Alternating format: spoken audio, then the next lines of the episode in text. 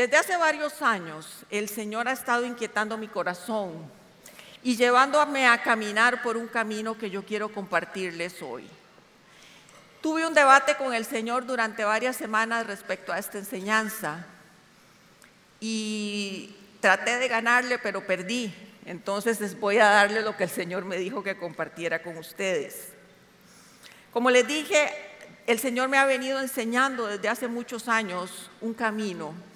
Y en los 12 días de ayuno, sé que se acuerdan, el primer día, el Señor me dio una dirección para ustedes de dejar que el Señor haga su voluntad en nosotros, de que abandonemos todas nuestras peticiones en sus manos y que Él va a tener el control. Que todas las cosas deben estar en sus manos y debemos de dejarlas ahí. Eh, cuando yo logré entender que todo lo que yo necesito y todo lo que yo quiero y todo lo que yo anhelo está seguro en las manos de Cristo y no solo seguro, sino que Él tiene el control de mi vida por completo me ha permitido vivir confiada, segura y esperanzada. El tema de hoy es descansando en su soberanía. Y descansando en su soberanía es lo que estamos haciendo Alejandro y yo en estos meses. Pero si yo no hubiera entendido y no hubiera querido ser obediente de lo que él me estaba indicando, yo no lo hubiera logrado. Quizá en este momento estaría desesperada, angustiada, triste, abatida, y realmente no lo estoy porque he logrado descansar en su soberanía. Dios sabe lo que hace. Vamos a ver la definición de soberanía. Soberanía de Dios se puede definir como que Dios hace lo que quiere, cuando quiere y sin consultarle a nadie. Esa es la, soberanía de Dios. Y lo decimos y constantemente decimos Dios es soberano, pero realmente la soberanía de Dios no se ha entronado en nuestras vidas. La soberanía de Dios y lo que Él hace, como lo hace, cuando lo hace y como quiera, no se ha entronado en nuestros corazones, ni siquiera creo que ha penetrado en nuestras mentes para que luego baje a nuestro corazón, para poder disfrutar de la soberanía. La soberanía de Dios y lo que Dios hace con nosotros no es para molestarnos, no es para, para agobiarnos, no es para castigarnos, no es para que usted y yo suframos. La soberanía de Dios se hace y nosotros la logramos entender procesar y vivir cuando realmente estamos pasando por situaciones complejas, pero hay paz en nuestro corazón, hay confianza en nuestro corazón, hay una entrega total, una seguridad total de que Él es el que tiene el control.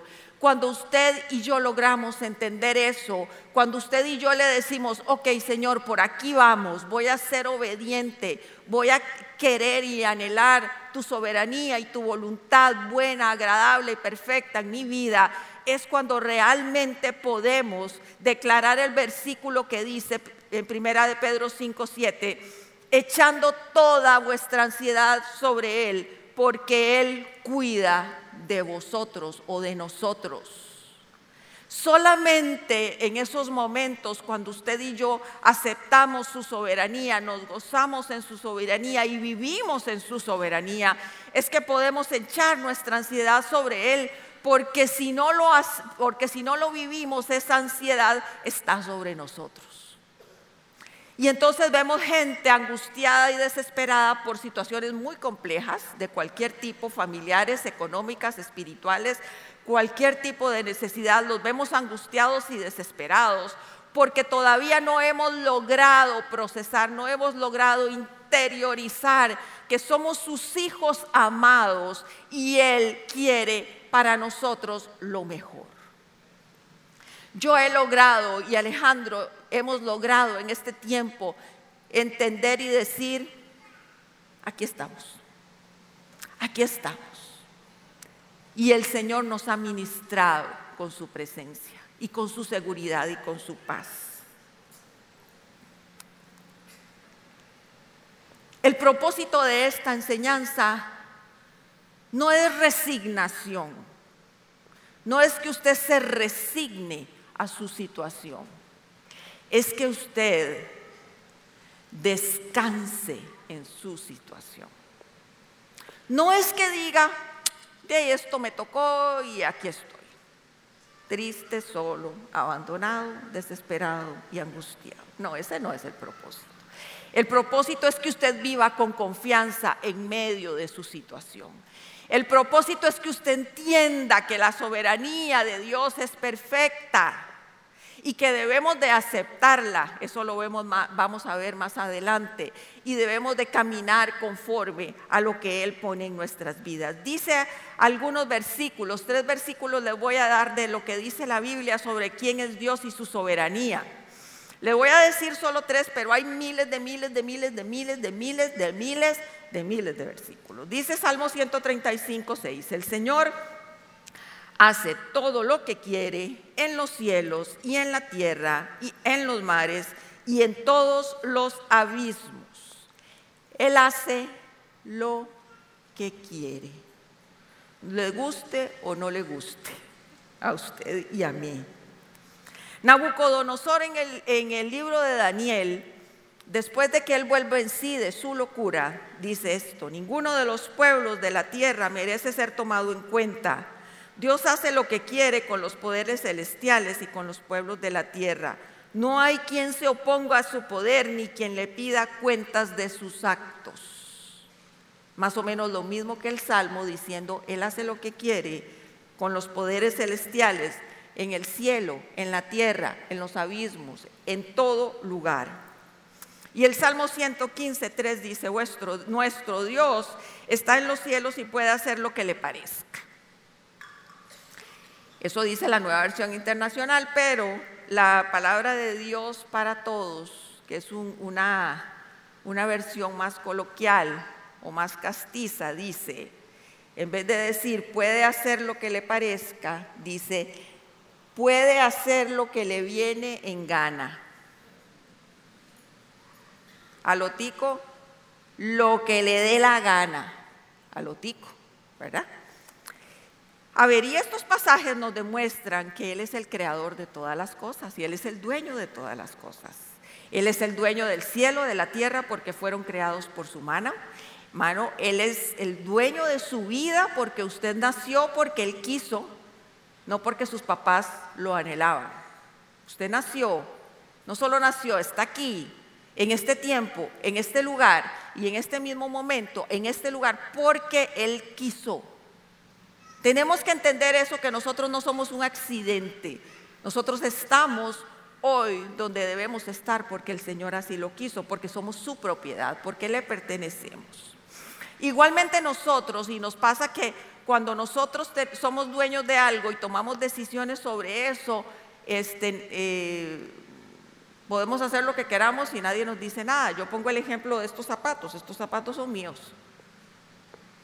Y si yo quiero, ahora me los quito y se los regalo a cualquiera de los que están aquí, o los corto en pedazos, o los boto en la basura, porque soy la dueña y hago lo que quiere. Esa es más o menos la soberanía de Dios. Pero cuando nosotros escuchamos estas aseveraciones de que hace lo que quiere, cuando quiere, como quiere, sin consultarle a nadie, nos produce un poquito de temor. ¿Verdad? Y empezamos a decir, ¿qué será? qué miedo, ¿verdad? Porque hemos tenido como humanos experiencias muy complicadas en la vida con este tipo de personas, y vea que aclaro, personas que han tenido el poder o la autoridad o la soberanía sobre nosotros. Hemos tenido malas experiencias de aquellos con aquellos que esperábamos que nos amaran, pero nos maltrataron, nos agredieron Personas que nos maltrataron desde niños, nos agredieron física, emocional.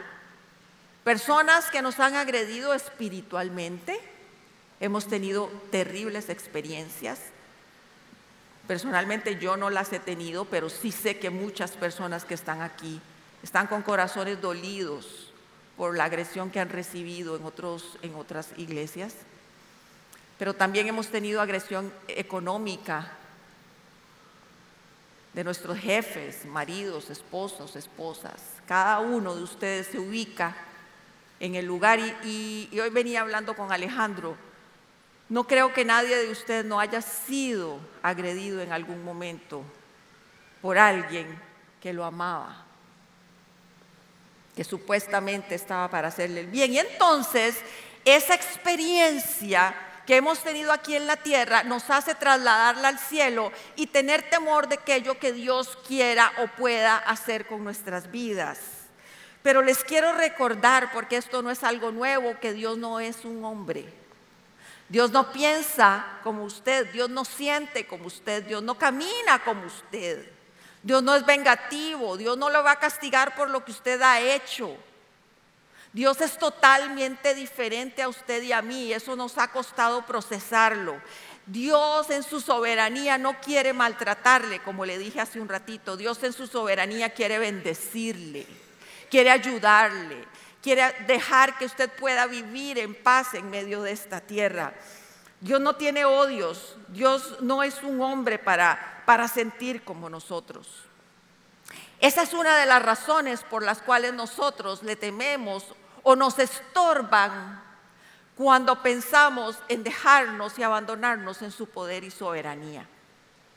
Esta es una de las cosas que usted y yo luchamos por lo que a veces decimos, Señor, qué miedo me da decirte, sé soberano sobre mí. Otra cosa que nos afecta es la, la uno, lo que acabamos de ver, perdón, el, creer que Dios es como nosotros, el creer que Dios es como las personas que han abusado de nosotros. Otro punto que nos, ha, que nos limita o que nos estorban en este tema es también creernos dueños de nuestras vidas y creer que nosotros somos suficientes, que nosotros podemos resolver las cosas que nosotros tenemos los recursos, las capacidades emocionales, espirituales y físicas para resolver todo lo que se nos viene. Y yo he sido muy fuerte y yo he sido muy valiente y yo soy muy capaz y yo tengo los recursos económicos, emocionales, espirituales, eh, profesionales para resolver las cosas. Y eso nos ha limitado porque creemos que lo podemos hacer todo y dejamos a Dios de lado. Y les quiero contar una historia que leí hace unos días que viene muy relacionado con esto, de creernos mucho, de creernos más de lo que realmente somos. Cuenta una historia que Mohamed Ali, no sé si todos saben quién es Mohamed Ali, en mi tiempo era Casus Clay, después fue Mohamed Ali, fue el campeón mundial de peso pesado en los años 70, me imagino, porque yo era pequeñita en ese tiempo. Perdón, no había nacido. Ay, me equivoqué, qué barbaridad.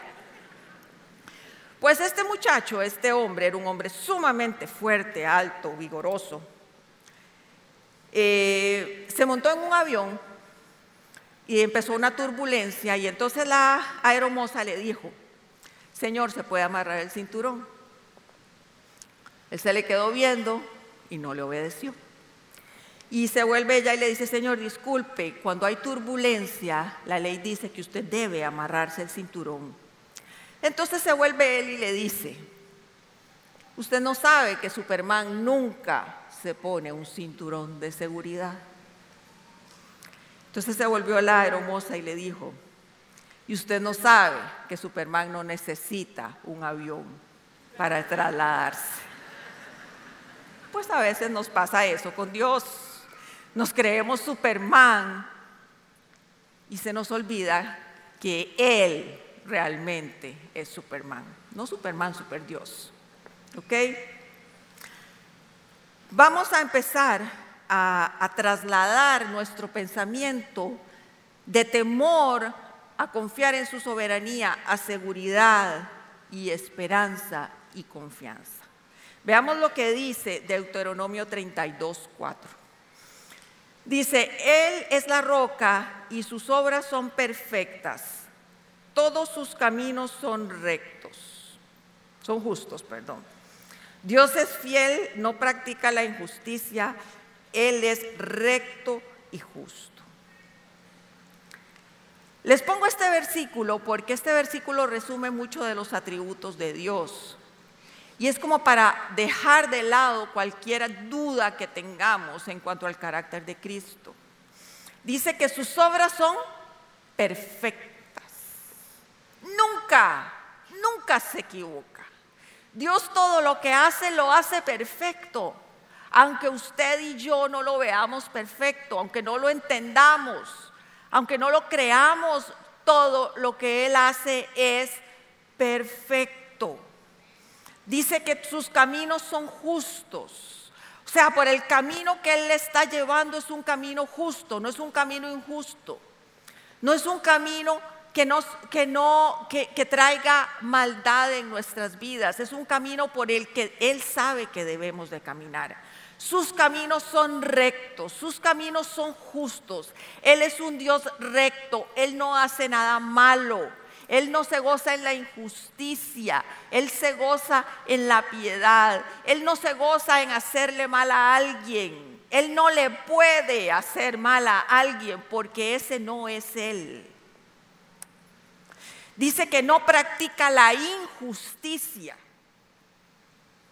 Eso me encanta porque es que eso, de la injusticia a veces tratamos de aplicárnoslo solo a nosotros que conocemos a Jesús, pero es que Él es justo con los que le conocen y con los que no le conocen. Ayer ponía un ejemplo de que usted puede estar eh, haciendo algo justo y otra persona que también alme al Señor puede estar haciendo algo que no es correcto. Y cuando los dos le piden a Dios por su situación para que se haga justicia, Dios va a actuar justamente con el que ha sido justo y no con el injusto, aunque ese justo o al, que sea que haya actuado con injusticia sea un hijo suyo. Así que si aquí estamos algunas personas que hemos hecho injusticia con alguien que no conoce a Cristo, Dios va a actuar con justicia, aunque sea a favor de otro porque Dios es justo con todos los seres humanos. Y porque Dios nos ama a todos por igual, lo conozcamos, creamos en Él o no creamos en Él, nos ama por igual a todos. Dios no tiene preferidos, siempre juzga con justicia. Hay una, este, este versículo en alguna, parte, en alguna versión dice que es un Dios imparcial no toma partido con la gente, como nosotros, ¿verdad? Que tomamos partido con alguien. Y entonces me cuentan una situación entre Fernando y Mariana, pero como Fernando es mi sobrino, entonces mejor me voy del lado de, Fernando. Dios no es así. Mari, te amo también igual. Dios no es así, no toma partido. Él es justo siempre. En 1 Corintios dice, no se goza de la injusticia, sino que se goza de la verdad. A ver, ese es su Dios y mi Dios. No se goza de la injusticia. Si con ustedes, si hay alguna injusticia que le han estado haciendo en su vida o que está pasando por una injusticia, que usted sabe que eso no es lo que debe ser en su vida, Dios se va a gozar en la verdad y no le tema. No le tema porque usted no va a salir avergonzado usted va a salir de la mano del Señor y victorioso porque Él es un Dios justo. No tenemos que temerle. Dice que todo lo que hace es bueno y perfecto. Bueno y perfecto. Quiero que se la graben en su mente. Todo lo que Dios hace es bueno y perfecto. Dicen Romanos que su voluntad es buena, agradable y perfecta. Y es fácil entender buena y perfecta, pero a veces agradable nos cuesta. Pero vamos a lograr salir de aquí hoy sabiendo que eso, eh, su voluntad es agradable, porque vamos a empezar a dejar todas nuestras cargas sobre Él, confiar en que Él es bueno y misericordioso y perfecto y recto y justo. Y entonces descansando en esa soberanía, podemos decir que su, su voluntad es agradable. Ahora, si Dios es bueno y justo y recto y amoroso y tierno y compasivo, porque todo eso lo es, ¿por qué nosotros sus hijos pasamos por dificultad? ¿Por qué nosotros, sus hijos, pasamos por situaciones incómodas, por adversidad? Porque nadie dijo que sus hijos no íbamos a pasar por eso, más bien dijo lo contrario el Señor. El Señor dijo que en este mundo íbamos a tener aflicción. Pero siempre, aunque usted esté pasando por un momento difícil, Dios quiere darle la victoria. Dios quiere estar con usted aunque usted esté pasando por un momento difícil. El problema y cuando se nos confunde el asunto y se nos enredan las situaciones es cuando nosotros creemos que podemos hacer las cosas como nosotros queremos. Y otra cosa muy importante, y creo que este es un punto clave, y es algo de lo que yo he sido testigo durante mucho tiempo, es que si usted no le permite a Dios actuar en su vida, en su vida y en sus necesidades, Él no va a actuar. O sea, usted y yo no somos robots. La soberanía de Dios no nos hace robots de Dios. La soberanía de Dios está, usted crea o no crea, usted lo deja entrar en su vida o no lo deja entrar, Él es soberano y punto. Pero con nosotros, Él quiere, anhela que le dejemos actuar en nosotros como Él quiere. Pero si usted no le permite, si usted no le ha permitido entrar en algún área de su vida, si usted no le ha permitido quererlo escuchar en algo, si usted no quiere eh, incluso Incluso recibir el Espíritu Santo por medio de lenguas o caer en el Espíritu, si usted no lo quiere, el Señor no lo va a hacer, porque Él desde un principio nos ha dado la libertad para escoger, la libertad para decidir, así como Adán y a Eva les permitió o, no, los, no los detuvo en el pecado, tampoco nos va a detener a nosotros en nuestras decisiones con la trascendencia del pecado de Adán y Eva hasta miles de miles de miles de miles de años después, aquí en medio de nosotros, Dios no le dijo a Adán y a Eva, suave, suave, se van a equivocar, no lo hagan, no lo hagan. Dios los dejó y hace lo mismo con usted y conmigo. Entonces esa soberanía de Dios se ve limitada cuando usted y yo no le damos la cabida necesaria. Tengo una amiga que, varias amigas que han orado por sus esposos para que conozcan al Señor durante años. Y, realmente los esposos no han conocido al Señor. Ese es el anhelo de las vidas de ellas y ellas, el Señor no ha hecho nada, ¿verdad? Y ellas me dicen, pero ¿por qué si yo pido algo conforme a su voluntad? Y yo le dije, porque su esposo no quiere. ¿Qué responsabilidad tenemos nosotros, verdad? De querer, querer que Dios actúe sobre nosotros. Y entonces esa voluntad de Dios o esa soberanía de Dios se ve limitada. Y aunque usted no le dé la cabida, Él es soberano todavía sobre usted.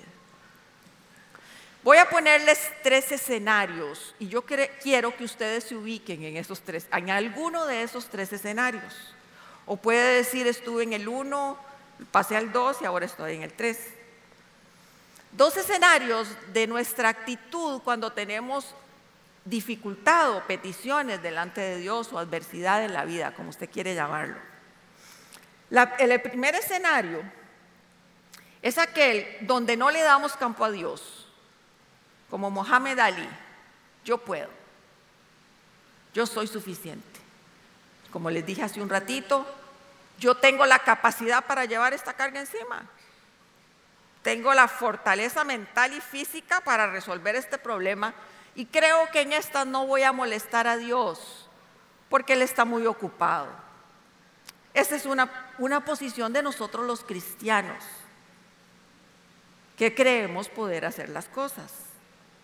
Pero cuando las cosas no salen, nos vamos donde Dios y le decimos, Dios, ¿por qué no me ayudaste? ¿Por qué no estuviste conmigo? ¿Por qué permitiste que sufriera? ¿Por qué permitiste este desenlace tan terrible para mi vida?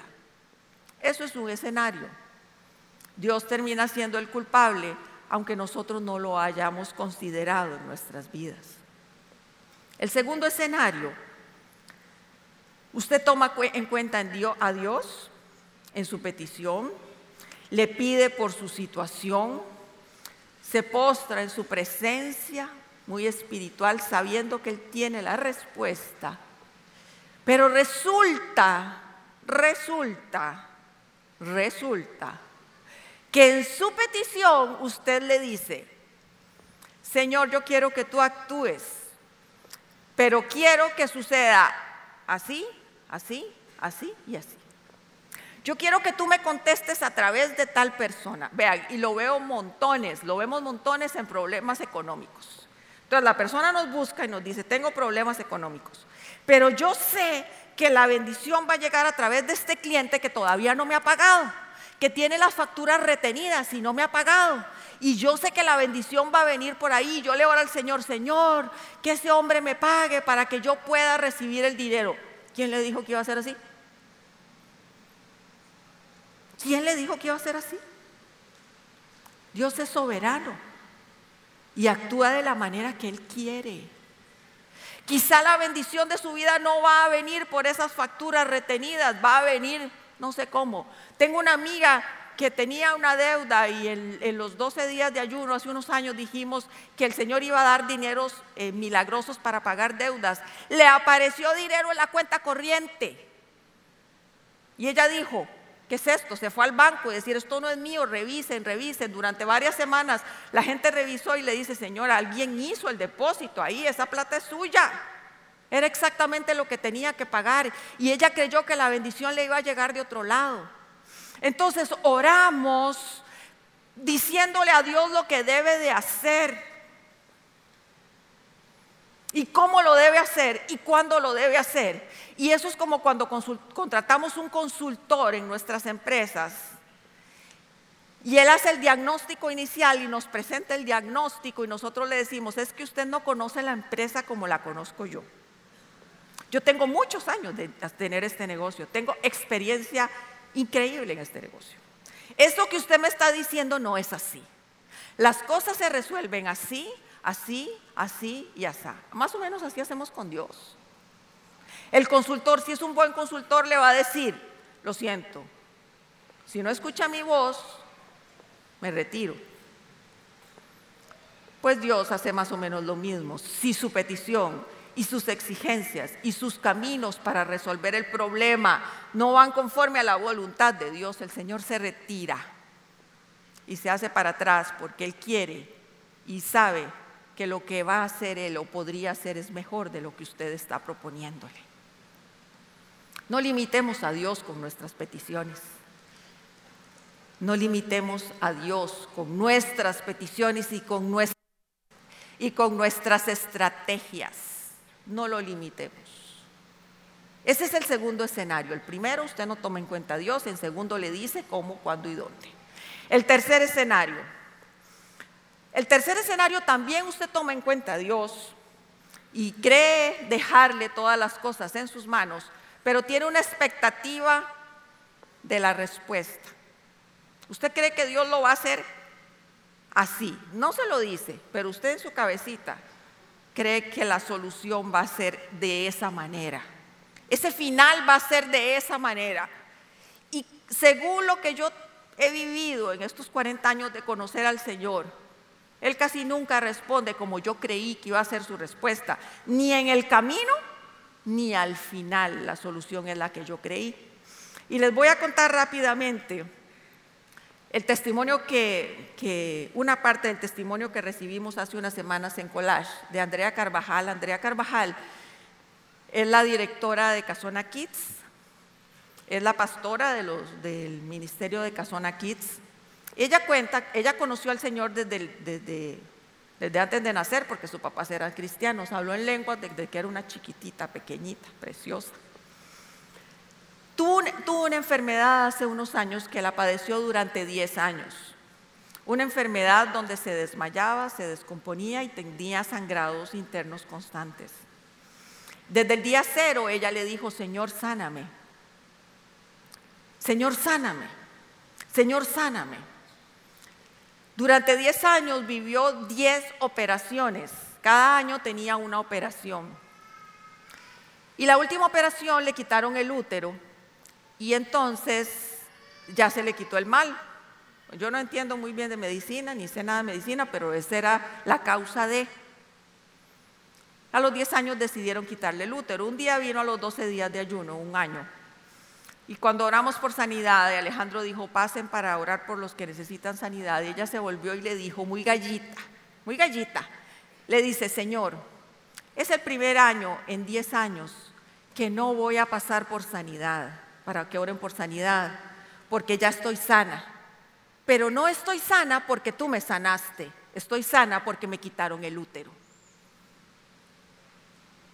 Eso es una expectativa de oración. Ella creyó que la obra de Dios en su vida de sanidad iba a ser así, sana en ese mismo momento, o sana en algún momento de los 10 años, sin ninguna intervención quirúrgica.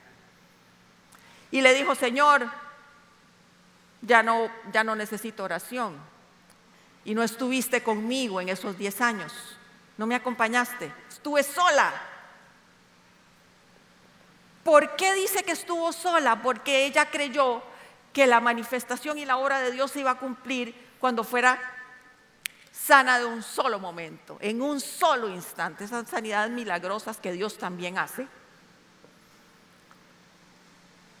Y el Señor le dijo, ah, no estuve contigo en esos 10 años. Tu enfermedad, parte de la consecuencia era la esterilidad y tuviste dos hijas en esos 10 años. Te operaron, una de las operaciones fue mientras estabas embarazada y tu niña no sufrió ningún problema. Nunca te descompusiste ni te desmayaste cuando no había alguien cercano, amigo, familiar que te pudiera socorrer. Y el Señor con su maravilloso amor y misericordia le fue respondiendo cada una le fue contando cada uno de los momentos que él estuvo con ella en esos 10 años. Obviamente lloró porque el Señor siempre, siempre está con nosotros. No tengamos expectativas de respuesta. No tengamos expectativas. Simplemente debemos decir, Señor, espero tu respuesta. Y como les dije al principio, no es decir, bueno, eso me pasó y aquí estoy, Señor, es saber que su voluntad es buena, agradable perfecta. Saber que su soberanía va a ser perfecta en su vida y en la en la mía. Esas tres actitudes demuestran que no hemos confiado en su sabiduría. Y no lo digo para que se sienta mal, lo digo para que se examine y para que quiera tomar y anhelar esa soberanía de Dios y esa oración con sabiduría que podemos hacer delante de Él para que tengamos paz, para que podamos descansar, para que podamos confiar en Él. El Señor a través de muchos años me ha llevado a mí a, llegar, a tratar de entender, no digo que lo he logrado como dice Pablo, pero prosigo a la meta en esa soberanía de Él. Y hace muchos años, les voy a contar rápidamente lo que he vivido, y hace muchísimos años, como 12 años, el Señor empezó, y creo que lo he contado aquí, lo he contado en los grupos de mujeres, a darme un versículo bíblico que dice Isaías 23, 6. 26.3, perdón, tú guardarás en completa paz aquel cuyo pensamiento en ti persevere porque en ti ha confiado. Lo primero que el Señor me enseñó fue a llevar mis pensamientos a su presencia. Vean, eso es dificilísimo. A ponerle límite a esta cabecita. Es terrible, es dificilísimo. Y que lo diga cualquiera de ustedes, y sobre todo las mujeres. Las mujeres somos, nos imaginamos todo. En décimas de segundo, usted llama a su esposa y le dice, no voy a poder llegar temprano hoy, y cuando esa mujer ha dicho, ok, y colgó, pensó todo. Todo lo pensó. Desde no quiere estar conmigo, seguro se fue bravo, le dije algo y no quiere venir, no le gusta mi comida, se aburre conmigo, tiene otra mujer. Así somos. Así somos las mujeres. Y yo hablo de ellas porque aquí hay una mujer adentro. Entonces él me dijo, lleva mis pensamientos a ti, lleva mis pensamientos, a mí, perdón, lleva mis pensamientos, tus pensamientos a mí, llévalos. Ponle un alto a tus pensamientos. Confía, confía, confía. Y si yo leo el versículo al revés, vuélvamelo a poner, dice,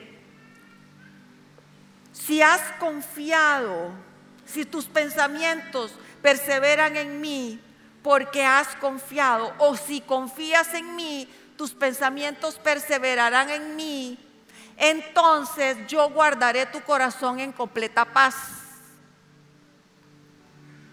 A nos gusta leer, tú guardarás en completa paz, pero el resto nos toca a nosotros, porque tú guardarás en completa paz es Él. Pero el, el llevar mis pensamientos cautivos y en el confiar me toca a mí. Y el Señor me llevó por ahí y me habló de eso y me habló de eso. Y yo decía, pero ¿por qué me habla el Señor tanto de eso? Como a los seis meses tal vez, no, no tengo el tiempo, se le desarrolló el cáncer a Alejandro en el riñón. Alejandro le quitaron el riñón con todo el cáncer adentro, no hubo ninguna, ninguna célula que se salió ni nada, fue un verdadero milagro. Pero oramos para que no le quitaran el riñón. Oramos para que no le quitaran el riñón y el Señor lo sanara, pero el Señor no quiso sanarlo así. Él lo sanó quitándole el riñón, porque Él es soberano. Y yo tuve paz, tanto que estaba triste, porque dice que no sufrí, porque le quitaron un riñón.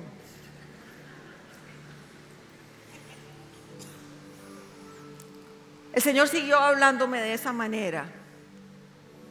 El Señor, siguió hablando a mi vida y a, decirme, no, no pidas como tú quieres, pide como yo quiero. Y a veces no sé cómo Él quiere. Entonces yo siempre oro y le digo todas las cosas maravillosas que tengo que decirle, le pongo mis necesidades porque, ojo, esto no significa que no debemos orar, ni debemos de decirle a Dios lo que queremos, pero debemos estar dispuestos a que Dios haga con nosotros lo que Él quiera. ¿Entienden? No es que no oren, no es que digan, bueno, de, todas formas Dios va a hacer lo que quiera y salado yo. No, no, no. Es ore constantemente al Señor, presente sus peticiones delante de Él, pero confíe y sepa que lo que Él resuelva es lo bueno, perfecto para su vida.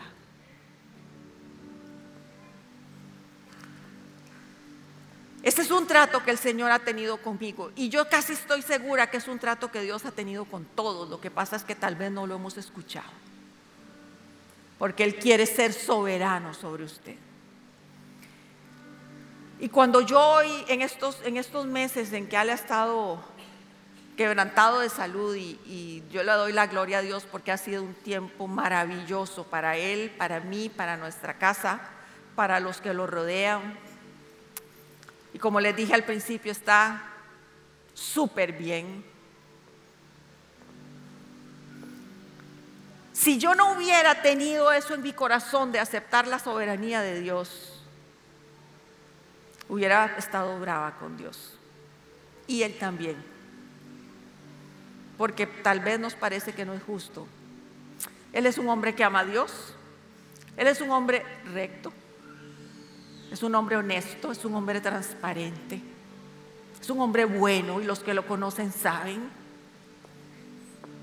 Es un esposo maravilloso. De 1 a 10 es más o menos 17.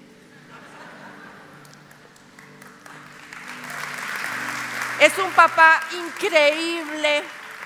Si mis hijos estuvieran aquí podrían decírselo. pero ha pasado por un momento de dificultad. Pero ¿saben qué? Él es hijo de Dios. Y Dios es soberano sobre él. Y lo que él va a sacar de esto, Yo creo que hasta el nombre le va a cambiar. Pero hemos sabido que Él es soberano.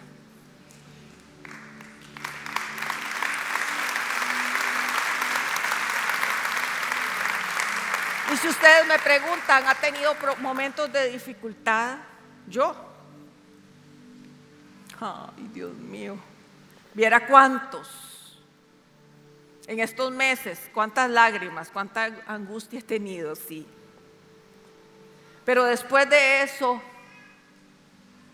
me paro frente a su presencia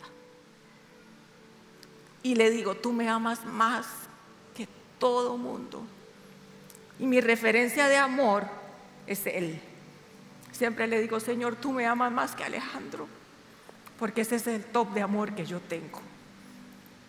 Y donde yo le digo, tú me amas más que Alejandro, no lo puedo entender.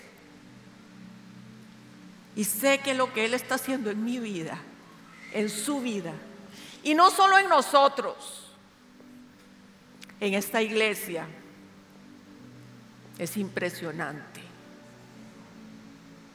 Claro que pasamos por momentos difíciles, todos nosotros, todos, todos nosotros pasamos por momentos difíciles.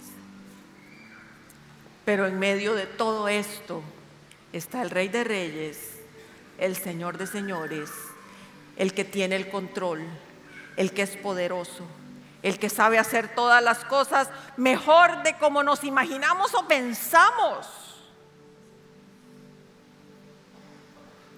Él está ahí. Está con nosotros, está con usted.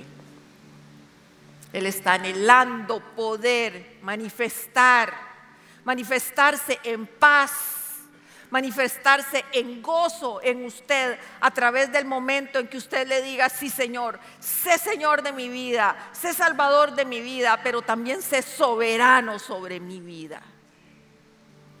Mire, les aseguro, yo soy fiel testigo aquí de pie, que cuando eso lo interiorizamos, nuestra vida es transformada.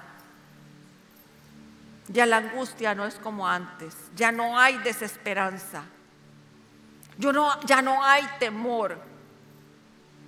Si usted está en las manos de Dios, usted está seguro, aunque no lo vea, aunque no lo sienta, aunque no lo crea, aunque sus ojos le digan otra cosa, usted está seguro aquí. Esperamos que esta enseñanza haya sido de gran bendición para tu vida. Si te gustó este mensaje, puedes suscribirte a nuestro canal y también seguirnos en redes sociales. Nos vemos en la Comu.